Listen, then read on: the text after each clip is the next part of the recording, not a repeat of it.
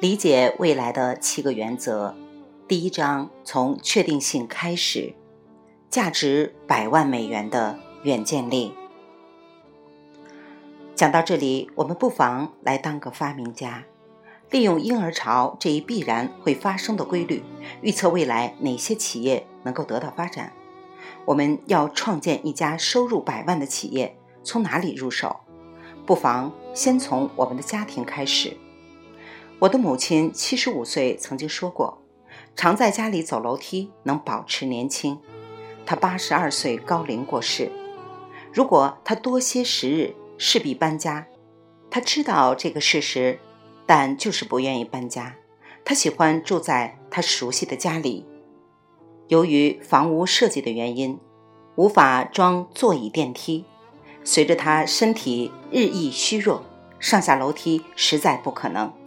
这个问题不止家母一人遇到，家住两层楼而不愿意搬家的人有数百万，他们很快就会面临行动不便的问题。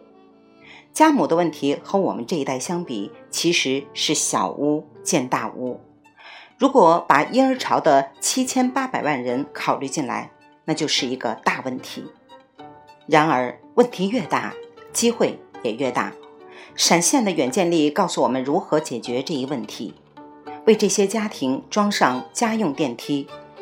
高档住宅装电梯已有数年，为何不能普及到一般家庭？安装室内家用电梯工程复杂，费用昂贵，也不太实用。那为何不向饭店取经，逆向思维，把电梯装在外面，既便宜又实用，还可以一览社区景观？价格亲民，重量轻，耐用，只升降一层楼的户外家用电梯有市场吗？当然，婴儿潮上有高堂，所以现在就有需求，到了以后自己也会用到。本书的目的在于掌握科技硬趋势，从而找出商机。首先，我们还是以婴儿潮人口数据的硬趋势为基础。思考还没有其他创业机会能够发展出收入百万的企业。还有婴儿潮电玩，市面上有许多身临其境的电玩游戏，玩家能置身战争、科幻世界等情景。有没有针对婴儿潮人口设计的电玩，能让他们回到伍德斯托克音乐节、一九六八年民主党全国代表大会？以及芝加哥七君子审判的旧时情境中，还能和朋友一起互动。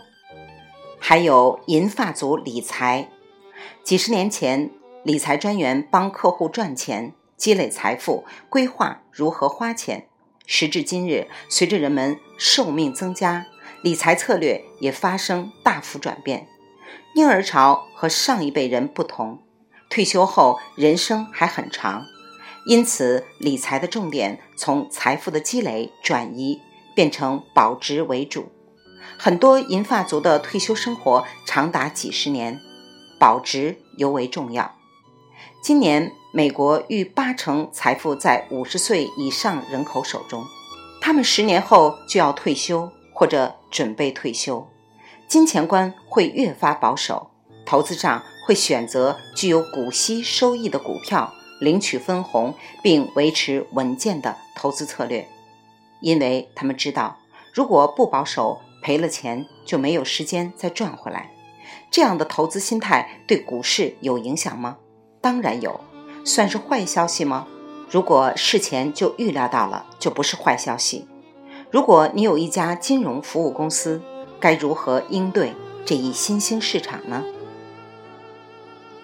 还有退休养生住宅，传统的养老院概念已经过时，多数婴儿潮人口退休后不会完全空闲下来，而会继续兼职赚钱，往往还从事和以往不同的工作，义工、社会工作、创业或合伙投资都是常见选择。